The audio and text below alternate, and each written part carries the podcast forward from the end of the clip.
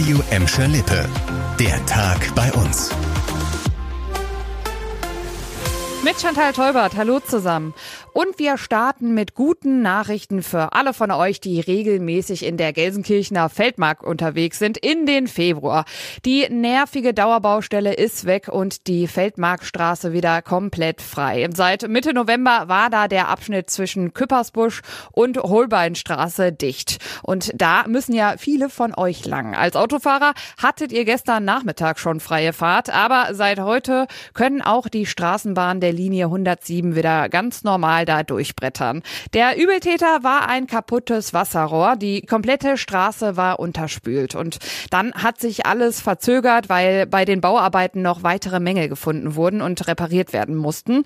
Und laut Stadt waren vor allem die anschließend notwendigen Untersuchungen des Baugrundes der Straßenbahngleise sehr aufwendig. Wochenlang war da dicht. Jetzt müsst ihr keinen großen Bogen mehr machen. Alles wieder fein in trockenen Tüchern sozusagen. Genauso wie der neue Abwehrspieler für Schalke. Frischer Wind bei den Königsblauen. Kurz vor Wintertransferschluss hat der Verein nochmal fix Verstärkung eingetütet. Brandon Soppy ist für den Rest der Saison ausgeliehen. Der 21-jährige Franzose steht langfristig bei Atalanta Bergamo unter Vertrag. Zuletzt ist er für den FC Turin übers Feld geflitzt. Jetzt soll er bei Schalke auf der rechten Seite spielen. Und Sportdirektor Marc Wilmots, der setzt große Hoffnungen in Soppi. Der soll nämlich richtig Wumms haben. Sind wir mal gespannt. Nicht mehr ganz so angespannt ist die Lage bei unseren Unternehmen. Die blicken nämlich ein bisschen positiver in die Zukunft als noch im letzten Herbst. Wissen wir durch eine Umfrage der Industrie- und Handelskammer Nordwestfalen, die auch für Gladbeck, Bottrop und Gelsenkirchen zuständig ist.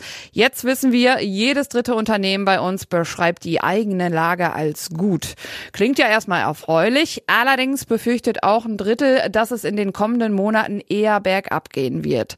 Gründe dafür sind die Klassiker Personalmangel, hohe Energiepreise, aber auch der gesunkene Konsum in Deutschland und zu viel Bürokratiekram macht den Unternehmen zu schaffen. Insgesamt haben 310 Unternehmen in der Emscher-Lippe-Region und im Münsterland bei dieser Umfrage mitgemacht. Und das war der Tag bei uns im Radio und als Podcast. Aktuelle Nachrichten aus Gladbeck, Bottrop und Gelsenkirchen findet ihr jederzeit auf radio und in unserer App.